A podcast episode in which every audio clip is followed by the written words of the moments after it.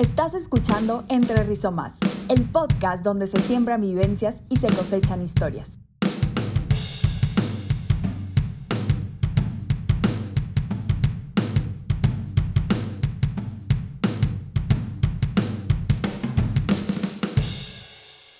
Hey, ¿qué tal? Espero que todos estén muy bien. Es un gusto para nosotros el que nos estén escuchando. Mi nombre es Pedro Esparza. Hola a todos, yo soy Majo de la Garza. ¿Qué tal todos? Yo soy Daniela Díaz. Este capítulo se titula Sembrando Risas y estaremos hablando sobre el tema del trabajo en equipo. A lo largo de estos años estuvimos trabajando en dos proyectos eh, con un equipo que estaba conformado por alrededor de 30 personas. El día de hoy les vamos a contar más sobre cómo fue para nosotros esta experiencia eh, en equipos grandes y multidisciplinarios. Definitivamente fue todo un reto y más siendo un equipo tan grande como dices, Pedro. Todos con personalidades súper distintas y de diferentes carreras, pues te imaginarás que es difícil complacer a todos. Además, el tomar decisiones en grupo tan grande no fue nada fácil. Se pueden imaginar el ponerse de acuerdo con tanta gente, pues fue un reto, de verdad. Sí, no, claro, a lo largo de estos cuatro años definitivamente tuvimos que desarrollar muchísimas habilidades que nos ayudaron a mejorar y aprendimos a tomar decisiones implementando distintas herramientas. Aprendimos también sobre el compañerismo vital en un grupo de 30 personas, como dicen, la interdisciplinariedad, la paciencia, sentido de pertenencia, entre muchas otras cosas. Y pues ahora queremos platicarles precisamente un poco de cada uno de estos temas y todo lo que hemos aprendido a lo largo de este tiempo. Y podemos empezar hablando con uno de estos temas que mencionaste, Dani, que es el tema de la interdisciplinaridad. Como experiencia que vivimos dentro de la generación, pues prácticamente éramos de todo tipo de carreras y esto nos ayudó bastante al momento de participar en los proyectos, de ver qué hacía cada, cada quien. Esto enriqueció bastante la dinámica dentro del grupo porque pues teníamos expertos en muchas cosas, ¿verdad? Sí, la verdad nos facilitó bastante esta manera de trabajar. Siempre es bueno tener a personas asignadas de manera estratégica en los proyectos y que cada quien aporte lo que sabe desde su trinchera, por así decirlo. Yo recuerdo, por ejemplo, que cuando estábamos desarrollando todo el contenido para redes sociales, pues no todos le sabíamos al tema de redes sociales, de fotos, de imagen. Entonces, las personas encargadas de esto fueron las que estaban en las carreras de mercadotecnia y de diseño gráfico, que ellos tenían mucho expertise en eso. Y cuando ocupamos desarrollar unos contratos legales, pues los hacían a Pau, ¿se acuerdan? Porque ella estudia leyes y ella tenía ese conocimiento. Y, por ejemplo, cuando ocupamos mapear la comunidad de la carbonera, que es donde llevamos a cabo nuestro proyecto nacional, pues esto lo hizo Elda, porque ella estudia arquitectura y ella le sabe a este tema. Y así, cada uno aportaba desde su conocimiento y esto enriquece bastante nuestro proyecto. Sí, la verdad es que creo que es súper importante todo esto que comentan. Fue muchísimo más sencillo el hecho de contar con personas con, pues, expertise en muchísimas áreas, ¿no? Sin embargo, claro que esto, pues, fue todo un tema, ¿no? El tener a personas tan distintas y a tantas personas en el grupo. Al principio, obvio, batallábamos porque pues teníamos que escuchar opiniones súper diferentes y teníamos que intentar mantener a todos felices, lo cual a veces pues obviamente implicaba un reto. Y pues también el hecho de, no sé, tener que dividir el trabajo, que fuera equitativo, también todo un reto, ¿no? A veces cuando son tantas personas, lo que no es de nadie no es de ninguno y entonces tenían que ser repartición de tareas muy pero muy claras y que a veces eso pues se nos dificultaba entre tantas personas, ¿no? Eh, no sé si ustedes se acuerdan cómo la pasábamos cada vez que teníamos que tomar una decisión. Ay, claro, hablando de mantener a todos felices y de decisiones, ¿se acuerdan de todas las juntas que tuvimos para escoger el país para el proyecto internacional? Eso fue todo un tema e incluso tuvimos que aprender a la mala. Hubieron decisiones a las cuales tuvimos que regresar una vez que ya habían sido tomadas por haber tenido tantos dilemas entre todos y las teníamos que volver a tomar y volver a discutir. Y más por el hecho de que si las hacíamos democráticamente, pero aún así quedaban muy cerradas. Y como eran decisiones tan importantes para la generación y para el proyecto, volvíamos a ellas. Y ahí fue donde tuvimos bastantes retos y roces con este tema de intentar mantener a todos felices, pero de ser democráticos y a la vez trabajar y funcionar bien como equipo. Sí, Majo, yo también pienso que esta fue la edición más difícil, esto de tener que elegir un país sede para este proyecto de, de Inter. Sí tuvimos espacios de diálogo, hicimos investigaciones, utilizamos la herramienta para, para puntuar cada país, tuvimos debates y hubo como países finalistas, pero aún así al final las votaciones siempre quedaban muy reñidas. Ya una vez que habíamos decidido, también pasó que semanas después había personas que quedaban inconformes y se decidía volver a, a votar por otro país. Esto causaba como mucha polémica en la generación porque estábamos divididos y todos siempre se mantenían muy firmes en lo que creían o en lo que querían votar. De hecho, hasta recuerdo que tuvimos que votar como, como tres veces y habíamos dicho que ya no se iban a cambiar las decisiones tomadas, esto fue algo que quedó al final, por el hecho de que no podíamos estar retomando esto, ya que nos quitaba mucho tiempo y, no podíamos seguir trabajando con una decisión. Sí, después de eso ya aprendimos un poco más.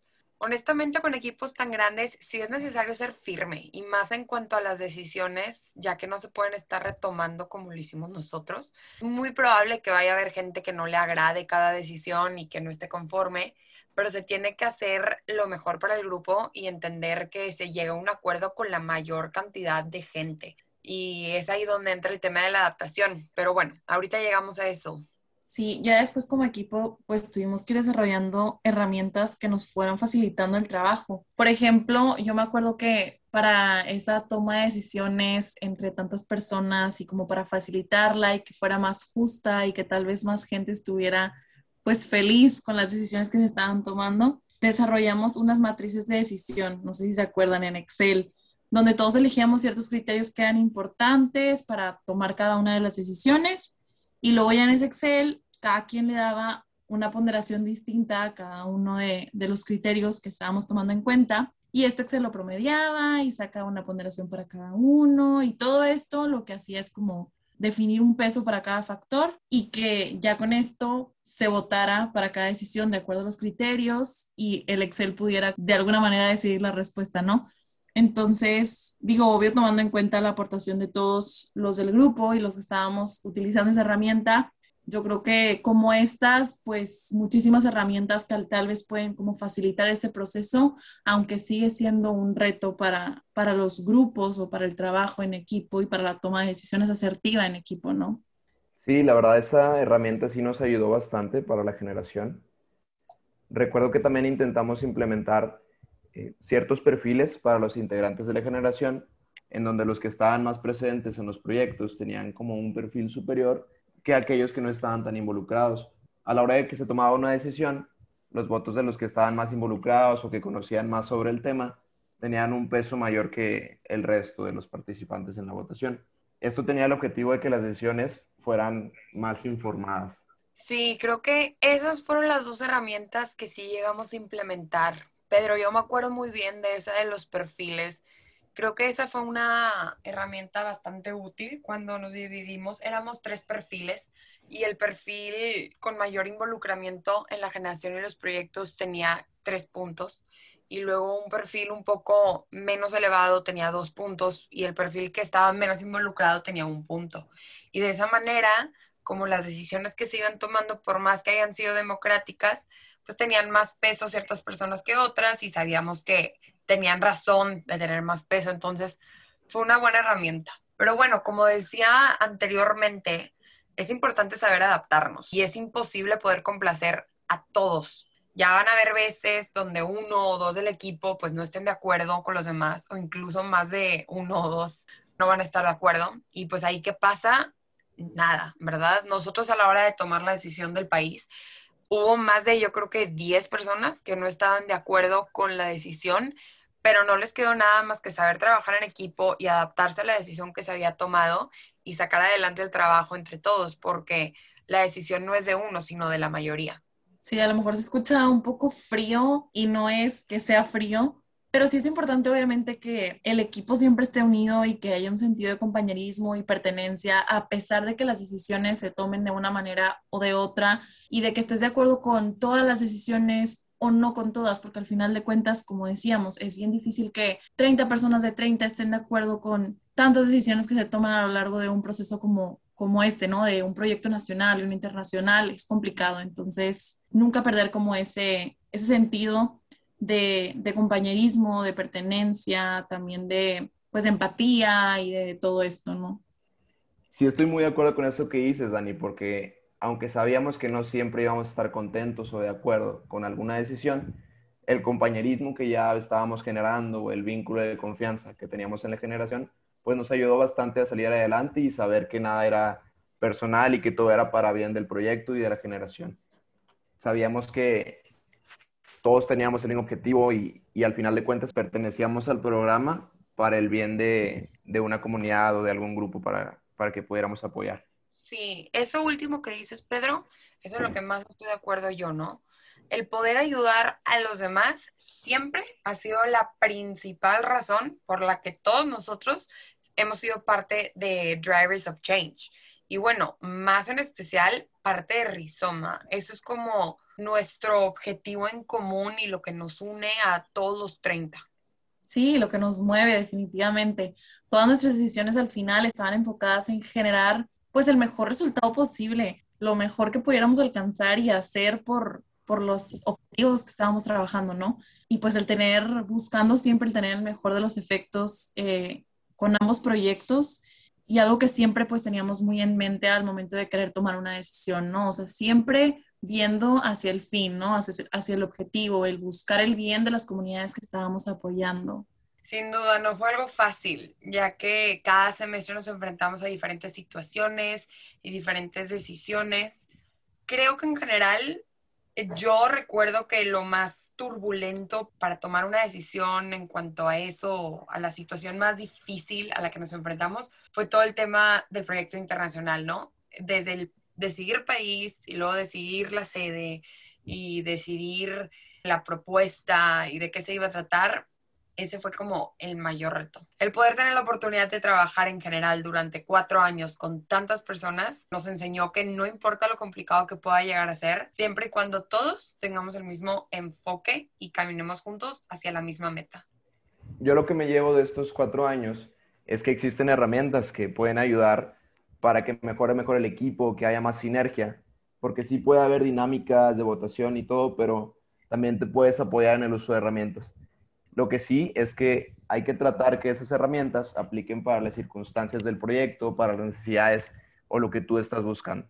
Me gustaría rescatar que el trabajo en equipo siempre es una forma de enriquecer lo que se está llevando a cabo y que todos puedan llegar a opinar y a proponer y que exista buena comunicación pero yo sí considero que trabajando en equipo siempre se va a llegar más lejos. Sí, yo creo que todo lo que dicen es muy, pero muy importante. Que ahora sí, ya para cerrar, quisiéramos invitarlos a que antes de iniciar cualquier actividad o cualquier proyecto, que siempre tengan en mente que existen problemas, que existen problemas y que siempre va a haber. Entonces, el conflicto es algo que va a pasar naturalmente y que la mayoría de las veces es inevitable surgen todos los ambientes, sin importar cuántas personas hay, ya sea grupos desde dos personas hasta 30 personas como lo nosotros o incluso más, siempre va a haber pues desacuerdos o siempre va a haber decisiones que se tengan que tomar en las que no todos van a estar al 100% de acuerdo felices con esa decisión, pero hay que siempre recordar, como les decíamos, el fin, ¿no? Siempre caminar eh, con el propósito de llegar a la misma meta y yo creo que eso va a facilitar muchísimo más el proceso, ¿no? Y esa, esa toma de decisiones que se vuelve complicada en el momento de, tomar decisiones eh, en equipo. Siempre recuerden que nos podemos equivocar definitivamente, pero siempre algo muy importante es ver esos errores como oportunidades para aprender tanto de forma individual como grupal y aprender para que no te vuelva a pasar. Yo creo que, que más que ser errores, como les digo, son oportunidades para aprender y que si te caíste, te levantes y seguir adelante. Gracias a todos los que hicieron este programa posible. Fue un placer compartir estos aprendizajes con ustedes.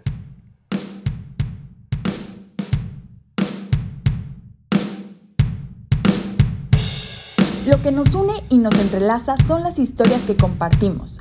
Lo que nos hace uno es lo que se encuentra entre rizomas. Muchas gracias por escuchar y hasta la próxima.